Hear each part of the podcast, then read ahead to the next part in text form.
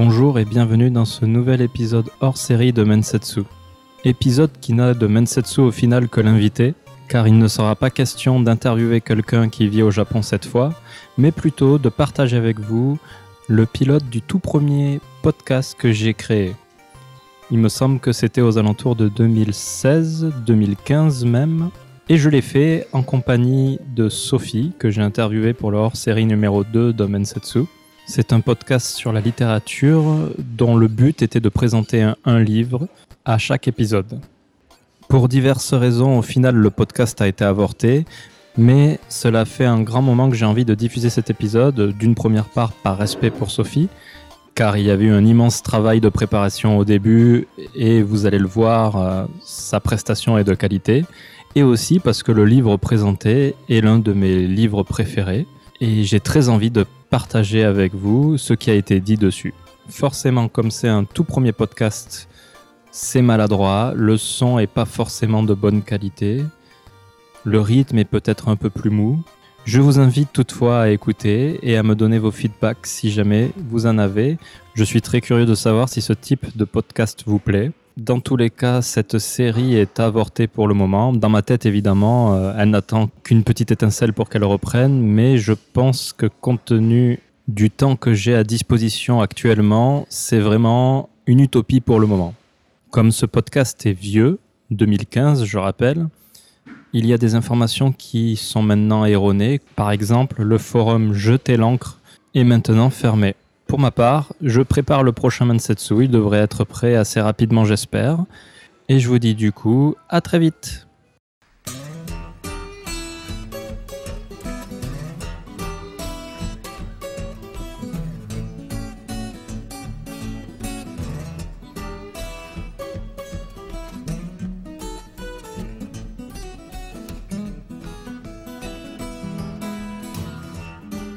Bienvenue au numéro 0 de Les Bouquinistes, un nouveau podcast euh, qui parle de littérature, dans lequel on pense en fait faire une, une critique de livres, donc un livre par podcast. Avec moi se trouve Sophie. Salut. Et moi-même, donc nous sommes deux pour faire ce nouveau podcast.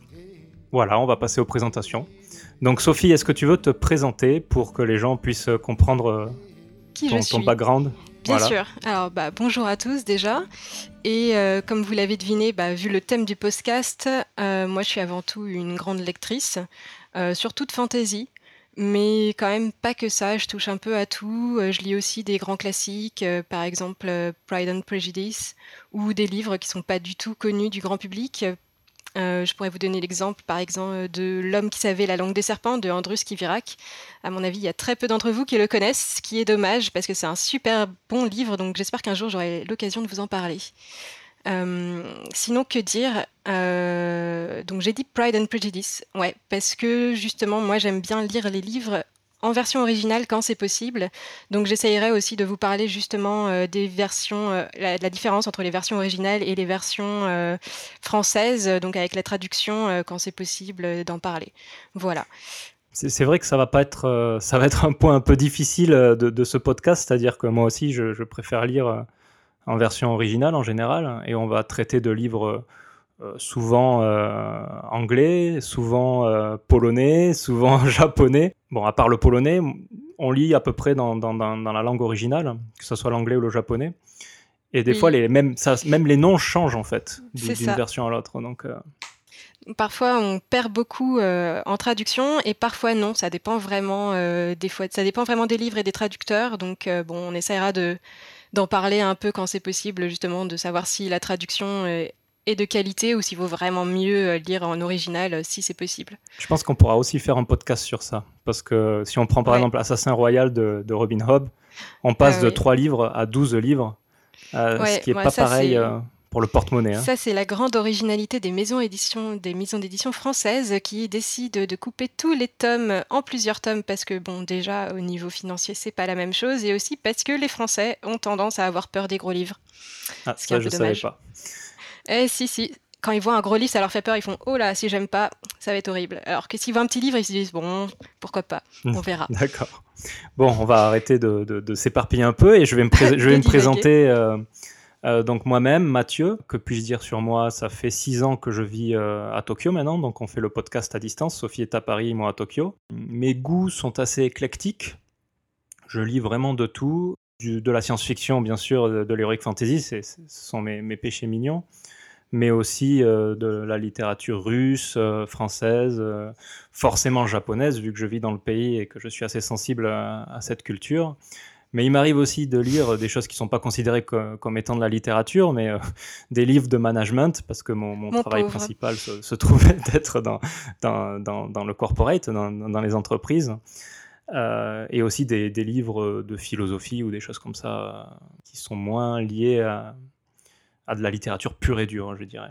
La structure du podcast, ce podcast c'est un épisode pilote on, ne sait même pas si on, va le, diffuser, hein, donc c'est un peu euh, euh, le, grand saut, on va dire, hein, le test.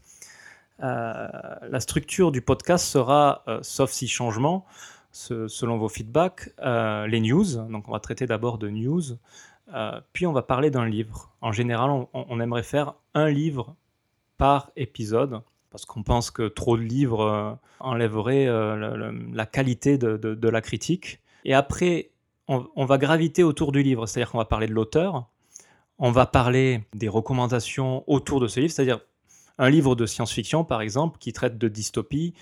Quel autre livre du même auteur ou de notre auteur pourrait être intéressant à lire si jamais vous aimez ce livre-là? Donc on appellera cette rubrique les, recommandations. Et enfin, euh, on parlera également, après la critique, euh, de ce qu'on est en train de faire en dehors de la lecture, c'est-à-dire euh, quelle série, quel jeu vidéo, quelle sortie, tout sauf ce qui a un lien avec la littérature. juste peut-être pour que vous puissiez cerner un peu plus nos, caractères et pour avoir d'autres bons plans à côté. À côté, pas, pas, pas des bons plans de sortie à Tokyo, sauf si vous habitez sur Tokyo, mais... Pourquoi pas? S'ils ont envie de partir en vacances. Oui, pourquoi pas Eh bien, on va passer euh, à la critique maintenant. Je, vais juste euh, introduire vite fait le livre, euh, si ça te dérange pas. Non, vas-y. Juste pour expliquer que moi, je suis arrivé à lire ce livre par toi, en fait. C'est-à-dire, c'est toi qui me l'as conseillé l'année dernière. Ouais, tout à fait. Tu es au bord d'une piscine avec un grand soleil, vraiment le, cadre idéal à la lecture. Et tu m'as conseillé ce livre. Je suis allé l'acheter. Et à partir du moment où j'ai ouvert les premières pages, j'ai j'ai pas pu j'ai pas pu le lâcher quoi c'était c'est rare qu'un livre me tienne autant en haleine et, celui-là euh, l'a fait sans problème. Donc, euh, si tu veux introduire le titre, je te laisse. ouais, donc euh, aujourd'hui, on, va on va présenter C'est Gagner la guerre de Jean-Philippe Javorski. Et voilà, moi je suis contente que tu aies commencé comme ça, Mathieu, parce que justement, il y a beaucoup de gens quand c'est des gros livres, ça leur fait peur. Et là, s'ils vont voir qu'il fait 982 pages en livre de poche, ils vont se dire Oh mon Dieu mais en fait, voilà, c'est bien que tu l'aies dit, que tu as pu le lâcher, parce que faut vraiment pas avoir peur euh, du nombre de pages. Quand on commence, on voit pas le temps passer, on voit pas les, pages défiler. C'est vraiment tellement bien écrit, l'histoire est tellement prenante que vraiment, euh, vous allez pas les sentir, hein, les pages. Vous inquiétez pas pour ça. Moi, je vais commencer peut-être par la biographie euh, de Jean-Philippe Jaworski. il est né en 1969. Euh, il a étudié un peu l'archéologie et il a fait des études de, lettres modernes. Euh, d'ailleurs, il enseigne maintenant justement les lettres euh, dans un lycée à Nancy. Il y en a quand même de la chance, je trouve, hein, de l'avoir en professeur. Moi, j'aurais bien aimé avoir un professeur comme ça quand j'étais au lycée. Mais bon, on ne peut pas tout avoir. Sinon, au niveau de l'écriture, il avait d'abord collaboré avec un magazine qui s'appelle Cassius Belli, où en fait il a créé Tiers Âge, c'est un jeu de rôle qui est gratuit et qui se passe dans la Terre du Milieu. On voit déjà les influences un peu fantasy. Ensuite, il a créé un autre jeu de rôle qui s'appelle Tédium pour un massacre, qui est basé en fait sur les guerres de religion. Voilà, alors pourquoi je vous parle de tout ça? C'est parce qu'en fait, euh, le monde dans lequel se déroule l'histoire de gagner la guerre, qui sont les vieux royaumes, ils ont d'abord été créés pour un jeu de rôle. Donc c'est assez original euh, en général de, passer d'un jeu de rôle finalement euh, à la création d'un roman. C'est peut-être pour ça que j'ai beaucoup accroché d'ailleurs, hein, parce que moi je suis un grand, un grand amateur de jeux de rôle. Et j'en profite d'ailleurs, une, petite parenthèse, le magazine Cassius Belli, peut-être que tout le monde euh, ne connaît pas, mais c'est un magazine traitant de, jeux de rôle, forcément. Hein. C'est ça. Et qui, c'était, euh, je me souviens, c'était il y a une dizaine d'années, une quinzaine d'années. Ouais, c'est ça à peu près. C'était le plus gros magazine traitant de, jeux de rôle, hein, si je ne me trompe pas. Ouais, exactement. À l'époque, je vivais, je vivais à Damas, en Syrie, et on, et on me l'envoyait en fait. Je demandais à ce qu'on me l'envoie pour pouvoir, pour pouvoir le lire régulièrement. Euh, parce que c'est vraiment un très bon livre. Et même maintenant, je pense que si vous, avez un moyen de vous procurer les anciens numéros, ça peut être très intéressant à lire. Ouais, maintenant il y a, moins de magazines hein, comme ça sur les jeux de rôle. On va plus retrouver des choses euh, bah, justement comme des podcasts ou euh, des articles sur Internet, mais au niveau papier, il n'y a, plus grand-chose, hein, c'est dommage. À part vraiment les livres de jeux de rôle en eux-mêmes, des magazines qui traitent de jeux de rôle, il y en a moins, je pense. C'est plus passé aux jeux vidéo directement que les jeux de rôle sur papier, par exemple, ou sur table. Ah, je serais incapable, ne, vivant pas en France, je serais incapable de savoir quelle est la, production à ce niveau-là. Il faudra que je retourne dans une librairie pour euh, regarder, scanner tous les magazines euh, qui existent. Parce que jeux vidéo, il y en a plein. Mais c'est vrai que quand je regarde, quand, quand je prends le train, c'est vrai que j'aime bien regarder les magazines avant. Et j'en ai jamais vu, quoi. Bah écoute, si, si, jamais t'en trouves, je veux bien que tu me les envoies. je te les enverrai au Japon, oui, bah oui, pourquoi pas. Alors, on arrête les digressions peut-être. Oui. oui, donc euh, comme je disais, euh, donc le monde euh, de Gagner la guerre, à la base, c'était un monde qu'il avait créé pour faire un jeu de rôle. En fait, dans ce monde, on retrouve les inspirations qu'il a eues dans les jeux de rôle qu'il avait fait avant, c'est-à-dire les inspirations un peu d'heroic fantasy, comme il avait eu dans Pour la Terre du Milieu, et aussi les inspirations plus historiques, comme il avait eu dans Tédium pour un massacre, qui était donc sur les guerres de religion. Ici, on retrouve par exemple euh, des inspirations de l'Italie de la Renaissance, surtout. Dans la cité-État de Ciudalia, qui est donc au cœur de l'intrigue, c'est euh, dans cet endroit que se passe l'histoire. Au fil de la lecture, euh, on va rapidement découvrir la ville et on pourrait vraiment facilement s'imaginer en fait dans les rues de Venise par exemple ou de Florence à l'époque de la Renaissance et même le vocabulaire qu'il choisit, il fait penser à l'histoire de l'Italie. Par exemple, euh, l'armée de Ciudalia s'appelle les phalanges. Donc, ok, là, ça serait pas trop la Renaissance, ça serait plutôt euh, l'Italie et l'ancienne euh, Rome antique, mais voilà, il y a quand même toujours ce rapport à l'histoire. Ensuite, il y a le royaume de Récine, qui dans l'histoire, vous verrez, c'est l'ennemi de Ciudalia, qui pourrait ressembler beaucoup à l'Empire ottoman. De nouveau, euh, dans le vocabulaire qui a été utilisé, on retrouve des indices. Par exemple, le chef de l'État, il s'appelle le chat, ou même dans les façons de s'habiller des personnages, ou dans les relations euh, sociales qui existent dans cet empire. Euh, ça rappelle vraiment l'époque de l'Empire ottoman, quand il était justement encore en progression. Après, encore d'autres histoires, d'autres rappels de l'histoire, ça va être dans les religions septentrionales, où là, ça va plutôt rappeler l'Europe du Moyen Âge, où on va retrouver des cités fortifiées, des maisons à colombage, euh, tout ce genre de choses. Donc voilà, dans, l'histoire, enfin dans le monde des vieux royaumes, il y a vraiment une grande influence euh, de l'histoire avec un grand H, même s'il a fait un petit mélange de plein d'époques différentes, ça l'a vraiment clairement inspiré. À part ces aspects plutôt réalistes, on trouve euh, d'autres touches d'héroïque fantasy vraiment plus pures, comme par exemple la présence d'elfes ou de nains, il y a de la magie également. C'est vrai que quand on commence le, roman, moi je ne sais pas ce que tu en as pensé, euh, Mathieu, on ne s'attend pas à pouvoir croiser euh, des elfes ou des nains. Ça, au départ, quand on rentre dans le roman, on a vraiment l'impression que c'est plus un, monde classique. On ne s'attend pas vraiment à de la magie, etc. Et c'est une, finalement, c'est tellement bien intégré que c'est plutôt une bonne surprise. Tu vois, en fait, moi, les, elfes et les nains, euh, j'en ai qu'un très vague souvenir au final. C'est pas ce qui m'a marqué. C'est pas, ouais, pour moi, je, ne les ai pas assimilés comme étant des elfes et des... peut-être les elfes plus, mais les nains pas du tout en fait. Par contre, ce qui m'a marqué, euh, c'est effectivement euh, les mages. C'est-à-dire que la façon dont l'histoire se déroule, t'as pas l'impression que la magie existe. C'est, ouais, c'est ça. T'as l'impression d'être vraiment dans le monde, euh, le nôtre. Quoi.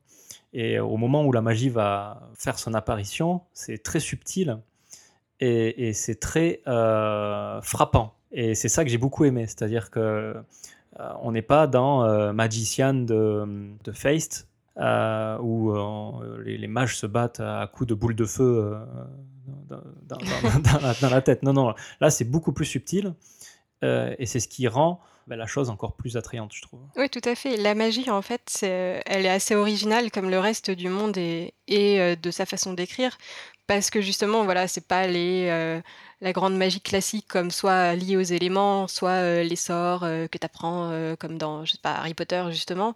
C'est plus lié à des rituels et c'est plus sombre aussi. On n'en sait pas vraiment beaucoup sur la façon dont les mages pratiquent justement leur magie, mais il y a toujours voilà, cet aspect un peu sombre et secret qui est toujours là. et qui est super, vraiment super intéressant, assez original, qui s'intègre très bien dans le reste de l'histoire. Donc c'est vraiment bien joué de sa part. D'ailleurs, c'est même un peu triste qu'on en parle là, parce que du coup, on, spoil un peu le lecteur. Là. Voilà, il va savoir que c'est de la magie, donc que c'est quand même un livre de fantaisie, que c'est pas un livre, euh, comme j'ai parlé de beaucoup d'histoires avec un grand H, c'est pas euh, un, livre, les romans historiques. Euh, tu sais, il y a des romans historiques où ils reprennent une époque, mais après, le reste, ça n'a rien à voir avec l'histoire réelle. Là, c'est pas non plus ce genre de, ce genre de bouquin. C'est un bouquin où il s'est inspiré de l'histoire avec un grand H pour créer son monde, mais ça reste quand même de la fantaisie euh, à la base. D'accord. Donc voilà, maintenant donc l'histoire plus, plus particulièrement justement euh, de gagner la guerre. On suit en fait les aventures de Benvenuto euh, Gesufal, qui est un ancien vétéran des phalanges, un assassin émérite de la guilde des chuchoteurs et le maître espion de son excellence le podestat de la République de Soudialia qui s'appelle Léonidé Ducatore. Moi j'adore cette présentation officielle parce qu'en fait ça a rien à voir, ça fait très pompeux, ça a rien à voir avec le caractère euh, du personnage qui est en fait un spadassin super cynique, euh, il est caractériel, il est violent, il est fier aussi. Euh, quand même assez intelligent, heureusement pour lui, sinon il aurait du mal à se sortir de tout ce qui lui tombe sur la tête. Et il est assez drôle, parfois malgré lui aussi, avec ce qui lui arrive. Euh, donc voilà, on suit. Oui. Est-ce qu'on pourrait dire que c'est un anti-héros? C'est ouais, d'un côté c'est un anti-héros parce que euh, il a loin, et en fait, euh, il fait pas du tout tout ce qui lui arrive finalement et la façon dont il va s'en sortir, il le fait pas finalement pour des grands projets ou quelque chose qui le, qui le dépasse. C'est vraiment pour s'en sortir. Pour sortir sa gueule de la merde. Quoi. Lui, il veut juste en sortir sa peau. C'est tout. Donc ouais, c'est un anti-héros, je pense. On peut dire ça, effectivement. Donc euh, ce Benvenuto, euh, il est euh, entraîné, comme vous l'avez euh, deviné, dans une succession de coups fourrés, de traîtrises et de complots à tiroirs euh, qui sont orchestrés par des hommes politiques, en fait, qui sont juste au-dessus et qui manient tous les fils comme, j'allais dire des puppeteers, pardon. En français, c'est... je ne sais plus. Des marionnettistes. Des marionnettistes, merci. À force de lire en anglais, on en perd ses mots français. pourtant, celui-là, il est en français. Hein, donc euh. oui, bah oui, pourtant, celui-là, il est en français. Mais je sais pas, bon, c'est à cause du boulot aussi, je parle tout le temps en anglais. Donc, euh, bref, j'en perds le français. Donc, tous ces hommes politiques, comme d'habitude, qu'est-ce qu'ils veulent? Ils veulent récupérer le pouvoir. Ça, ça n'a rien de très original. Parce qu'en fait, dans l'histoire, Sudalia donc, vient de gagner la guerre contre le royaume de Récine. Mais voilà, rien n'est très simple et je vais vous lire la quatrième de couverture cette fois pour justement que euh, vous ayez une idée un petit peu. Donc ça dit gagner une guerre, c'est bien joli, mais quand il faut partager le butin entre les vainqueurs et quand ces triomphateurs sont des nobles pourris d'orgueil et d'ambition, le coup de grâce infligé à l'ennemi n'est qu'un amuse-gueule. C'est la curée qui commence. On en vient à regretter les bonnes vieilles batailles rangées et les tueries codifiées selon l'art militaire. Désormais, pour affler le pactole, c'est au sein de la famille qu'on sort les couteaux. Et il se trouve que les couteaux, justement, c'est plutôt mon rayon. Donc voilà, vous avez deviné, hein, c'est Benvenuto qui parle, et ça vous donne un peu aussi une idée du ton utilisé dans le roman. Benvenuto, c'est un personnage qui a une grande gueule, qui a de la gouaille, vraiment beaucoup de gouaille, et Jaworski, euh, quand il le fait parler, il va utiliser beaucoup de termes d'argot dans, les dialogues. Donc parfois c'est des choses simples, hein, comme euh, ce que je viens de vous lire, ou euh, comme par exemple, je sais pas, arrête de me prendre pour un cave, si tu me sors encore ce char, tu vas apprendre le sens du mot souffrir. Des choses qu'on comprend très bien. Et parfois, ça va vraiment beaucoup, beaucoup plus loin. Il euh, y a la guilde des chuchoteurs, par exemple, dont fait partie euh, Benvenuto, qui est un peu une guilde de voleurs et d'assassins. Chose un peu classique aussi, hein, qu'on retrouve souvent euh, dans les livres d'Heroic Fantasy. Bah, cette guilde, elle utilise son propre langage pour pas se faire comprendre des autres. Et du coup, là, euh, on va retrouver euh, des mots d'argot vraiment beaucoup plus compliqués et euh, ça peut donner une phrase comme Vu que sera des pleins de trèpes et de courants d'air, on va bagouler un jobelin pour jaspiner nos flanches. D'ailleurs, c'est très rigolo ces moments-là et ça donne des situations assez burlesques. Complètement. Donc voilà, sortie du contexte comme ça, cette phrase, je pense qu'on ne comprend pas grand-chose. Hein. Personnellement, moi, juste comme ça, j'aurais rien pigé. Mais euh, justement, voilà, le génie de Jaworski, c'est que euh, dans le contexte, pendant tout le dialogue, même si c'est que des phrases comme ça, on comprend tout. Il n'y a pas un moment où on est perdu, euh, parce que bah, justement, en fonction de ce qu'il parle et de ce qu'on sait, ce qui s'est passé avant, etc., on comprend absolument tout. Et c'est génial, franchement, de lire un dialogue comme ça. Moi, personnellement, j'avais le sourire aux lèvres tout le temps, parce que c'est des mots qu'on ne retrouve pas souvent et qui ont tellement de musique en eux, finalement. On les imagine tellement parler comme ça. C'est, enfin, moi, j'ai trouvé ça vraiment jouissif, quoi. C'est vrai que l'écriture est, est, très vivante et a beaucoup de relief, je dirais, et, euh, et, est très fluide. Ça, se lit, ça se lit vraiment très bien. Donc euh, c'est vraiment, euh, le mot est un peu fort, mais une, jouissance permanente de lire, de lire les lignes de ce livre. C'est vraiment ce que j'ai ressenti. Quoi. Dès que je devais lâcher le livre, je me sentais mal. J'avais juste une envie, c'était d'y revenir. D'y revenir, ouais. D'autant plus qu'il y a beaucoup d'humour en plus dans ce livre. Il y a beaucoup d'action aussi, des choses assez tragiques, hein, mais il y a toujours une petite touche d'humour parce que c'est Benvenuto qui décrit ce qui se passe, on voit ce qu'il pense lui, et euh, il utilise justement des mots qui sont euh, un peu particuliers, et même quand il est en train de se faire chasser sur les toits, par exemple, moi j'ai adoré cette scène, quand il décrit la façon, tout ce qui lui arrive, c'est un temps tragique et, et, très prenant, on a, on a vraiment envie qu'il s'en sorte, et en même temps, moi j'étais morte de rire à chaque fois de de lire les descriptions de ce qui lui arrivait, même si le pauvre, il était en train de presque mourir, quoi. il y a beaucoup, beaucoup d'humour, c'est très agréable à lire. Et ce que j'ai beaucoup aimé aussi dans ce livre, c'est justement que euh, même Jaworski, il utilise donc ce ton un peu spécial, mais euh, c'est pas ça, c'est pas seulement ça en fait qu'il sait faire. Il sait faire plein de choses. Par exemple, il sait aussi maîtriser euh, la poésie. Toi, ça t'a pas trop marqué les elfes, mais il y a un elfe particulièrement, vous verrez, qui est dans l'histoire, qui parle beaucoup en rimes. Et c'est pas euh, des rimes euh, voilà, euh, que tout le monde pourrait faire à deux francs, quoi. C'est vraiment recherché. Il y a aussi quand même à chaque fois des, des tournures d'esprit dans ces rimes ce qui fait que le personnage aussi de cet elfe est assez attachant. Euh, donc il sait maîtriser ce style-là également, il sait aussi maîtriser euh, le discours politique, j'ai envie de dire. Il y a plusieurs parties de l'histoire où euh, donc on suit des personnages qui sont importants au niveau de la vie politique, qui, font, qui sont amenés à faire des discours, soit devant l'Assemblée, soit juste avec une personne, une autre personne en particulier. Et ces discours-là, ils sont vraiment très très bien écrits on pourrait les retrouver dans la bouche de nos politiciens maintenant, sauf si c'était, enfin, sauf que ils le diront jamais parce que c'est des choses qui sont tellement euh, poussées et qui sont euh, avec tellement de culot, on va dire. Pour une fois, ils sont honnêtes, on va dire, que euh, ça en est vraiment génial. Surtout le discours à la fin. Moi, personnellement, je l'ai adoré et je le relis régulièrement juste pour me faire plaisir parce que c'est tellement tellement bien vu et tellement euh, le mec il est tellement horrible et en même temps c'est tellement génial que euh, personnellement j'adore. Du coup, tu es en train de dire que pas besoin de lire euh, Le Prince de Machiavel avec ce bouquin. Tout, tout est dans ce bouquin. Mais presque, presque, franchement, avec tout ce qu'il y a comme intrigue et comme façon de justement manipuler les gens, manipuler euh, les événements, euh, même euh, tout ce que il y a eu la série des Borgia, etc., qui a eu beaucoup de succès, mais eux ils sont, ils savent rien du tout par rapport au personnage qu'il y a dans Benvenuto et c'est la gnognotte quoi, franchement, par rapport surtout justement au patron de Benvenuto, donc le podesta de la République de Ciudalia, Léonide Ducatore. Du coup, tu nous donnes beaucoup de points positifs c'est vrai. Est-ce que, est que tu as fini avec les points positifs? Est-ce que tu voudrais parler des points négatifs ou tu as encore envie d'encenser euh, J'ai encore envie de l'encenser un tout petit peu.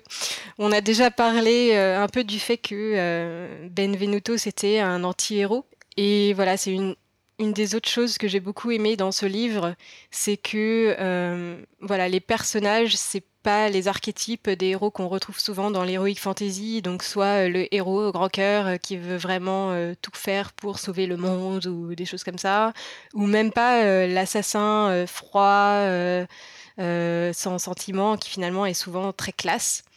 Là, le personnage principal, au début du livre, ça commence, il est malade comme un chien, en train de vomir par-dessus bord, alors que parce qu'il a le mal de mer, c'est loin d'être classe, quoi. Donc c'est un personnage qui est vraiment original, qui a beaucoup d'humour, comme je l'ai dit, et surtout euh, qui est pour moi assez réel. J'ai l'impression qu'on pourrait le rencontrer euh, dans la rue. Bon, je sais pas si j'aimerais vraiment le rencontrer parce que c'est un enfoiré, mais on pourrait quoi. Il est vraiment euh, très réaliste. Voilà, il n'y a pas d'archétype comme on trouve souvent et il a évité ça. Il a su l'éviter de façon subtile et, et, pour ça bravo. Voilà, c'est mon dernier grand point que je voulais dire sur ce livre. D'accord. Donc à propos des points Ouais. négatifs alors, Les points faibles. du livre. J'ai- l'impression qu'il y en a pas Non, beaucoup. il n'y en a pas beaucoup. Il faut chercher hein, vraiment pour les trouver. Enfin, de mon point de vue, en tout cas. Donc, bon, s'il faut en dire quelques-uns, je dirais que peut-être qu'au bout d'un moment dans l'histoire, il y a quelques longueurs euh, quand on parle de, quand on arrive à l'enterrement. Donc, vous verrez quand vous le lirez. Là, c'est peut-être un peu long parfois. Mais franchement, c'est pour chipoter parce que euh, le roman, il commence sur les chapeaux de roue et les intrigues, elles sont tellement foisonnantes que, comme on le disait plus tôt, euh, on voit pas le temps passer. Donc, c'est vraiment pour chipoter. Une autre petite chose que j'ai regretté quand même, donc peut-être un point faible un peu plus important, c'est qu'il n'y a pas de carte des vieux royaumes. En tout cas, dans la version moi que j'avais lue en poche, il n'y a pas de carte. Et ça, c'est dommage. Moi, j'aime bien pouvoir euh, regarder euh, où se trouve telle ville, tel continent, pour savoir euh, où, se trouve le personnage par rapport aux autres, comment il fait pour aller de là à là, pouvoir suivre un peu ses mouvements sur la carte, comme je pense tout bon lecteur de fantasy aime ça. Et là, j'ai trouvé ça, c'était un manque quand même. Alors moi, pour le coup, j'ai euh, j'ai pas le livre de poche, Ouais. j'ai le gros livre. Il y avait une carte. ah bah voilà. Mais juste de la ah ville, en d'accord, fait. juste dessus d'Alia en fait. D'accord. C'est ça. Pas du monde. Ce qui m'avait un peu manqué aussi. À un moment, je voulais savoir où se trouvaient euh, un peu les, les différents lieux euh, euh, visités. Et c'était un peu frustrant. Mais comme je disais tout à l'heure, euh, c'est bien aussi de laisser parler euh, l'imagination. Oui, c'est vrai. Après, moi j'aime bien, c'est vrai que j'aime particulièrement les cartes, euh, pourtant je les regarde pas toujours, mais c'est vrai que ça fait plaisir quand, quand on, on veut regarder parfois, même ça aide aussi un peu au côté réaliste les cartes, je trouve, parce que parfois quand il n'y a pas de carte, on peut se dire les distances, on fait un peu n'importe quoi avec. Là, si l'auteur il a fait une Mhm. carte, il est obligé un petit peu de euh, que les déplacements des personnages soient à peu près réalistes. Si le truc il a l'air de faire 200 km, il va pas y aller en une journée, quoi, par exemple. Ça évite, euh, ça peut aider aussi l'auteur, je pense, à écrire, d'avoir une carte. Moi personnellement, je l'ai pas dit, mais j'écris aussi beaucoup et euh, dans un peu le style fantasy. Et justement, d'avoir des cartes, ça peut m'aider parfois aussi justement à rendre euh, un peu l'histoire plus réaliste. Faire attention justement à ce genre de choses qui est pas des choses, qui- des, des déplacements qui soient complètement euh, stupides ou euh, aberrants en fonction, euh, même si ça m'arrangerait pour l'histoire. Moi aussi, j'écris.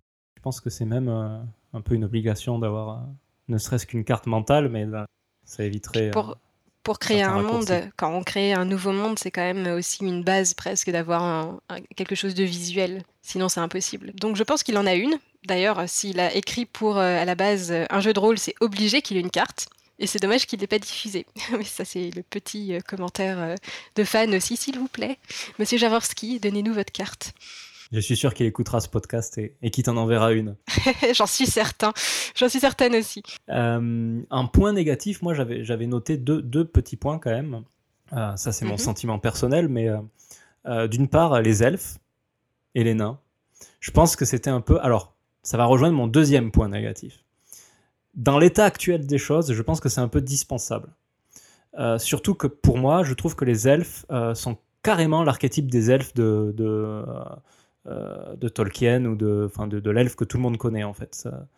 Contrairement à un livre comme The Witcher, Le Sorceleur en français, où je trouve que les, elfes sont beaucoup plus originaux dans la façon dans- dans laquelle ils sont traités en fait. Bon, ça c'est mon sentiment. Et le deuxième point négatif, qui pourrait expliquer le premier, euh, c'est que euh, on reste sur sa fin quand même. On, aimerait une suite. On aimerait. euh, Alors l'histoire se termine, hein, elle, se suffit à elle-même, mais on a envie de, connaître, de connaître plus le monde. Et peut-être que dans un prochain livre qui fera en 2016, 2017, je ne sais pas s'il compte le faire, il donnera plus d'importance à ces, ces races mi- minoritaires que sont les, les- les nains et les elfes dans, dans- dans l'histoire. Et là, peut-être qu'on comprendra enfin leur présence, qui pour moi, pour le moment, est injustifiée. Mais Alors après, Voilà. justement, la présence des elfes et des nains, elle elle peut être justifiée. On arrive peut-être justement, euh, c'est bien que tu en parles parce que pour les recommandations, en fait, il en parle dans d'autres de ses livres, euh, notamment en fait euh, dans euh, le livre qu'il a écrit qui s'appelle Le sentiment du fer, qui un recueil de nouvelles en fait. On retrouve certains personnages de Gagner la guerre, dont la, guilde des chuchoteurs et un des elfes aussi qu'on retrouve en fait, euh, qu'on rencontre euh, dans Gagner la guerre, et on, on comprend un peu mieux en fait son histoire à lui et comment il en est arrivé là et quel est le rapport en fait entre ces races plutôt anciennes avec le monde et celui qu'il y a maintenant avec euh, à l'époque de gagner la guerre. Donc effectivement, ça, ça serait bien s'il pouvait un peu plus le développer parce qu'on n'a aucune clé dans Gagner la guerre sur ça, mais on, trouve des indices supplémentaires dans certains autres livres qu'il a écrits. Donc on, va passer aux recommandations. Euh, que tu as un peu grignoté déjà. Déjà. Mais euh, est-ce que tu aurais une autre, du coup, euh, recommandation? Oui, bah, du même auteur. Donc, comme je viens de le dire, il y a Le sentiment du fer, mais il y a aussi, et peut-être avant tout, Juana Vera. Et c'est peut-être par celui-là que tu devrais commencer finalement, Mathieu, parce que, en fait, ça a été écrit avant Gagner la guerre. Parce que Gagner la guerre, faut savoir que c'est son premier roman. Le reste du temps, il écrivait des nouvelles. Juana Vera, c'est aussi un recueil de nouvelles, comme Le sentiment du fer. Et ça introduit un, introduit un peu l'histoire de Gagner la guerre et le monde, justement, des vieux royaume. Et euh, c'est dans une de ces nouvelles qu'on découvre comment euh, Benvenuto et le podestat de Sudalia, donc son, qui va devenir son patron, se sont rencontrés en fait. C'était quand il faisait partie des phalanges. Donc ça peut être une bonne introduction euh, au roman pour ceux qui veulent pas se lancer dans 982 pages et qui veulent découvrir d'abord le style de l'auteur. Mais c'est vrai que ça pourrait être intéressant. Peut-être que je, je lirai celui-là alors, ouais, pour commencer. Tu as une autre recommandation Ouais, j'ai une autre recommandation, mais alors cette fois, c'est pas du tout du même, euh, du même auteur. C'est, euh, mais c'est dans le même style en fait, on va dire. C'est-à-dire que c'est un livre où l'histoire avec un grand H a encore euh, une importance, puisque donc ça s'appelle Le clan des Otori de Liane Hearn. Donc c'est une série de cinq livres qui se passe dans un Japon féodal imaginaire et on retrouve vraiment beaucoup d'aspects euh, du Japon traditionnel tels vraiment réels en fait tout ce qui est euh, la structure sociale entre les nobles, les samouraïs, les moines, les artisans, les paysans et les parias d'un côté, les aspects culturels, les aspects de l'écriture et même certains aspects politiques ressemble vraiment à ce qu'était le Japon à cette époque, à l'époque euh, des samouraïs. Mais bon, il y a ça qui est, qui est vraiment qui est l'aspect euh, réel, mais en même temps, c'est de la fantaisie, c'est-à-dire qu'on va jamais parler vraiment du Japon dans le livre, on va parler des trois pays. Et euh, l'histoire, c'est vraiment, elle est plus classique, c'est une histoire assez classique de fantasy, mais elle est bien menée. J'ai pas envie de vous spoiler, donc euh, je vous laisserai regarder euh, un peu euh, le reste de l'histoire. elle est revue avec originalité. Donc, je pense que si vous aimez le style un peu, ce style d'histoire, vous aimerez aussi le clan des autorités. D'accord. Bah, encore un livre à lire. Hein. On va plus s'en sortir là. Hein, il y en a cinq en plus. Hein. bon, il va falloir s'y mettre. Encore plus. Il va falloir s'y mettre. Alors, mes recommandations, j'en ai deux. La première est française. Euh, Alain Damasio a écrit euh, La Horde du Contrevent. Mhm. Et en fait, je, plus j'y pense et plus je me dis qu'il y a beaucoup de similitudes euh, dans l'écriture entre ces deux livres. Les deux sont fluides, les deux sont agréables à lire. Par contre, les deux ne sont pas. C'est pas le même. Je sais pas comment, comment l'expliquer, mais. C'est pas le même genre d'histoire. C'est pas le même genre d'histoire, voilà, pardon. Il y en a une qui est plus mystique, l'autre qui est plus directe mais c'est deux livres, donc Gagner la guerre et La Horde du Contrevent, euh, qui, un, sont des indispensables, euh, vous devez les lire, c'est obligé, euh, et qui sont magnifiquement écrits. Alors je ne sais pas comment a été écrit Gagner la guerre, mais je sais que La Horde du Contrevent, Alain Damasio est allé s'enfermer, alors je ne sais plus si c'était son, chalet ou... Quelque part dans la montagne, il s'est enfermé et il a passé des mois à l'écrire sans plus s'arrêter. Enfin, comme un ermite qui, qui, veut se concentrer sur, sur, sur, son travail. Et je trouve, ça, je trouve ça intéressant, en fait. Et ça se ressent, le livre est, le livre est magnifique. On fera peut-être d'ailleurs un podcast sur, sur, ce livre aussi. Pourquoi pas, hein. ça peut être aussi intéressant. Et c'est vrai que dans les similitudes, moi je marquerais l'originalité de l'écriture et du style. Parce que autant donc, euh, par exemple, euh, Jaworski utilise beaucoup l'argot et des choses comme ça qu'on retrouve dans très peu de livres. Autant euh, Damasio, c'est pareil. En fait, euh, vous verrez si vous lisez le livre, il utilise des vocabulaires vraiment différents en fonction des personnages qui parlent.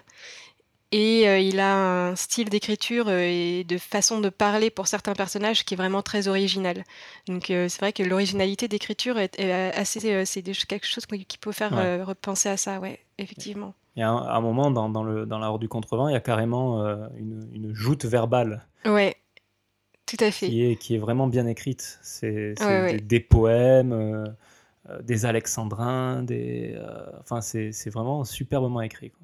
On se demande comment il a fait d'ailleurs, hein, parce que pour arriver à un tel bah, niveau.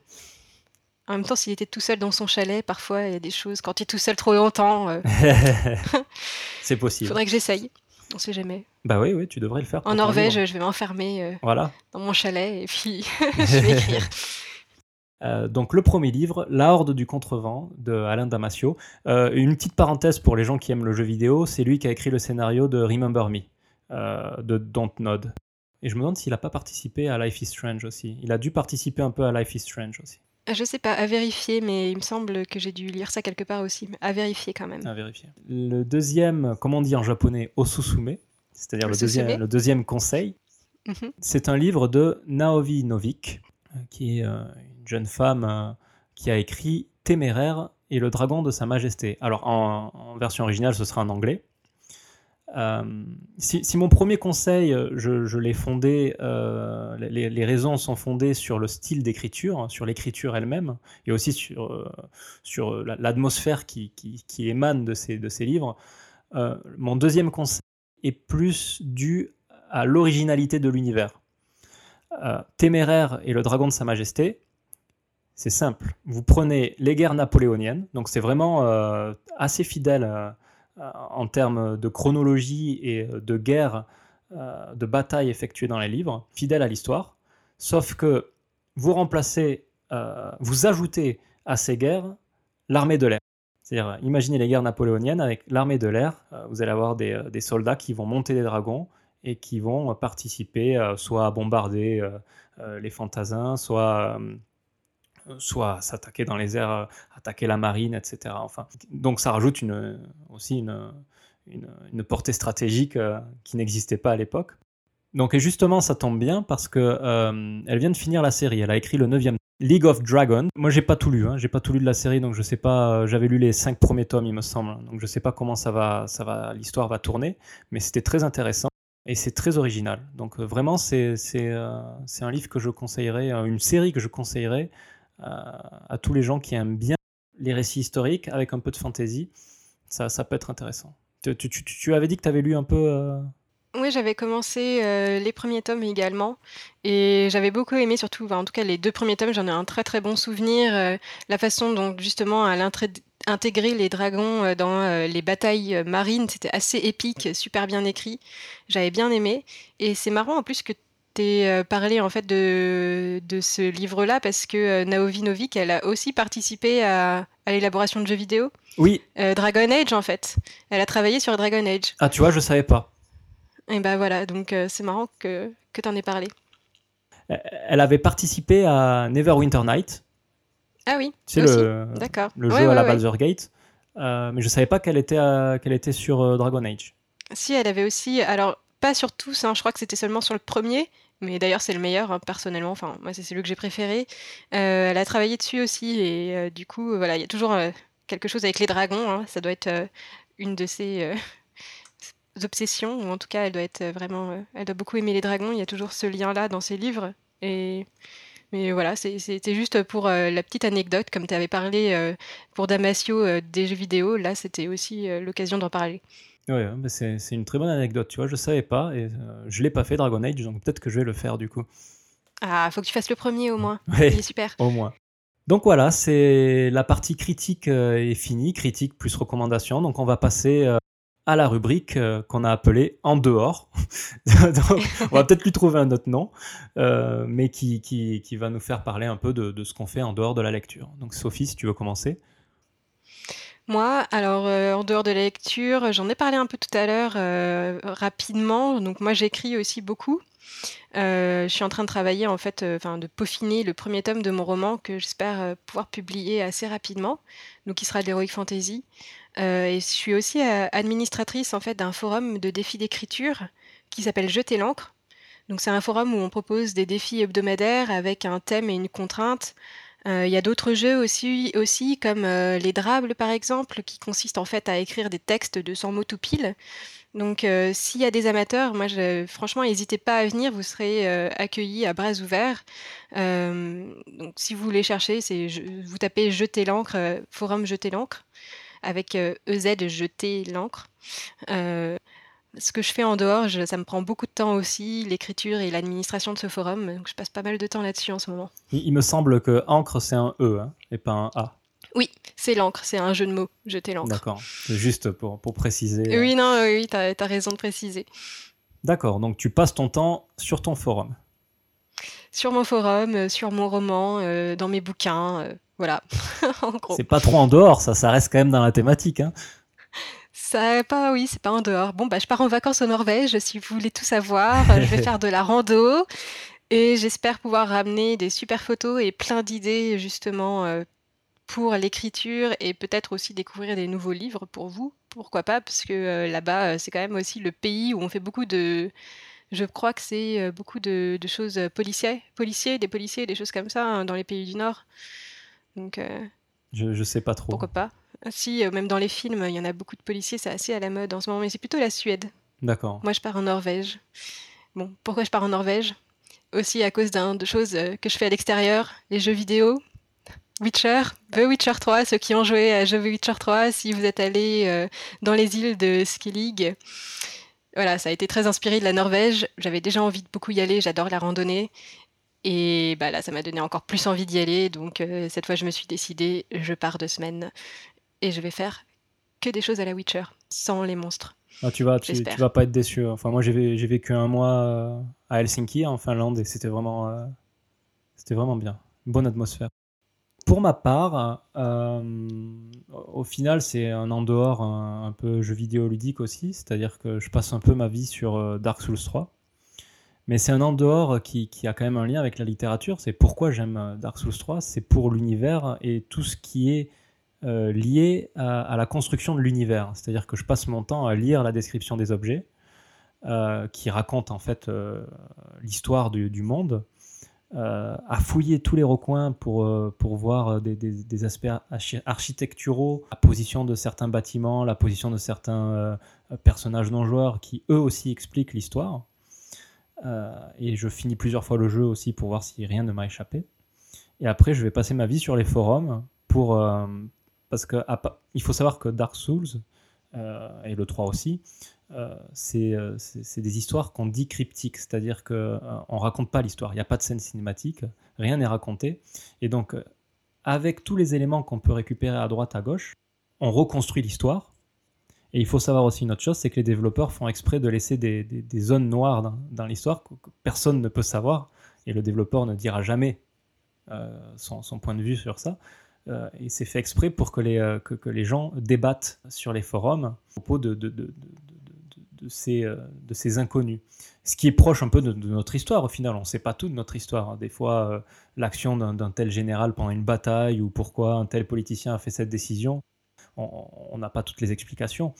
Et c'est ça qui rend, qui rend ce jeu pour moi assez passionnant et assez chronophage aussi. Je, je passe beaucoup de temps dessus. Mais au final, c'est encore une fois, c'est pour au final écrire une histoire. On pourrait peut-être en écrire des livres sur Dark Souls, je suis sûr que ça marcherait. Il y a un livre, il y a Dark Souls de Third, Third Edition, que je te conseille de lire, qui raconte... C'est un roman ou c'est juste euh, un documentaire plutôt? Hmm, C'est moitié documentaire, moitié roman. C'est-à-dire que tu as une partie qui parle du gameplay et euh, du jeu, mais tu as une partie du livre euh, qui raconte l'histoire de Dark Souls 1 et de Dark Souls 2. c'est semi-romancé, c'est-à-dire que ça reste à la troisième personne, mais ça raconte ça raconte l'histoire. D'accord. Et c'est assez intéressant. Je regarderai, effectivement. Euh, on va peut-être passer aux au revoir, du coup. Bah oui, déjà. Donc, c'est passé vite. C'est passé vite, mais je sais pas. je, sais pas, on verra en, monta on verra en montage euh, si c'était vite. Mais alors, du coup, Sophie, où est-ce qu'on peut te retrouver? Alors, moi, on peut me retrouver sur euh, Twitter. Donc, c'est at vallée de trèfle avec le 2, c'est le chiffre, voilà, ou sinon on peut me retrouver sur mon blog, qui est un blog d'écriture où je donne justement mon avis sur les livres qui m'ont le plus marqué quand j'ai le temps. Donc euh, pour le retrouver, c'est bibliothèque de Sophie tout attaché.wordpress.com. Donc euh, n'hésitez pas à faire un tour et laisser des petits commentaires d'ailleurs hein, euh, si vous avez le temps, ça fait toujours plaisir. D'accord. Ou bien sûr, euh, il y a aussi le forum, hein, euh, Jetez l'encre. Je refais un peu de pub pour euh, ceux qui aiment écrire ou juste même lire, parce que vous allez découvrir pas mal d'écrivains du coup qui sont pas connus. et qui valent vraiment le coup. Et vraiment, moi, quand j'ai découvert ce forum à la base, c'est justement en lisant les textes des participants que ça m'a donné envie de m'inscrire au tout début. Et maintenant, je suis devenue administratrice, donc c'est pour vous dire vraiment que ce forum, il me tient à cœur. Il y a vraiment des très très belles plumes sur ce forum. Il y en a certains qui ont déjà euh, sorti hein, d'ailleurs des, nouvelles ou des romances ou d'autres noms. Donc euh, il y a vraiment euh, de quoi découvrir pour ceux qui n'ont pas le temps de lire un roman. Là, c'est tout le temps des petites histoires, même peut-être plus petites qu'une nouvelle, parce que c'est un défi. Donc, franchement, faites-vous plaisir en venant. Hein. D'accord. Bah, enfin, moi, je participais un peu quand j'avais le temps. quand tu avais le temps. Il faudra, il faudra que je revienne. J'avais écrit deux, trois nouvelles. L'ambiance est très bonne et oui, c'est vraiment un forum bienveillant, c'est-à-dire que personne ne juge votre écriture et ça permet justement de, vous épanouir et de, perfectionner votre écriture en, laissant parler votre imagination. Donc vraiment très très bon forum. Donc pour ma part, vous pouvez me retrouver euh, sur Twitter euh, à, whiteshock01, donc euh, whiteshock W I L D C H O C 01. Et aussi, en fait, j'utilise mon temps libre pour faire de la photo.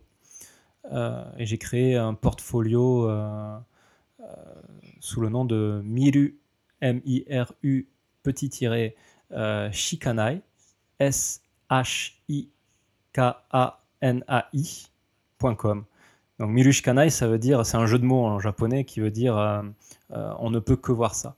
Peut-être qu'un jour j'expliquerai l'origine du jeu de mots, qui en japonais ça s'appelle Dajare, euh, c'est-à-dire euh, on joue avec les mots. C'est pas la signification littérale hein, du mot, hein, mais euh, c'est ce que sous-entend ce mot.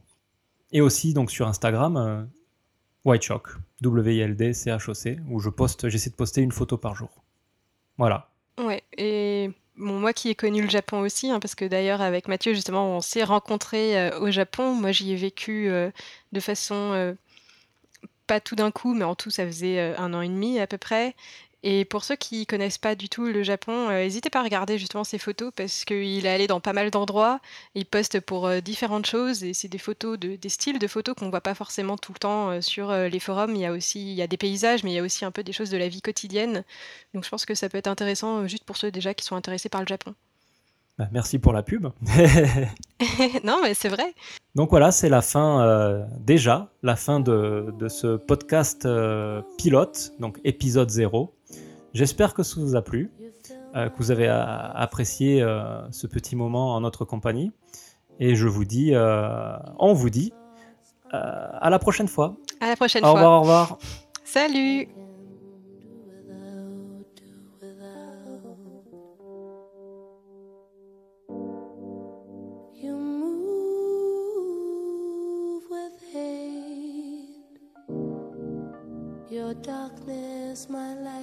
Cannot take. You deceive without a second thought. I receive my heart an open world. You say you hurt yourself when you fuss around. But I feel you so penetrate when your gaze, your touch with desire on another domain. Feeling kind of strange.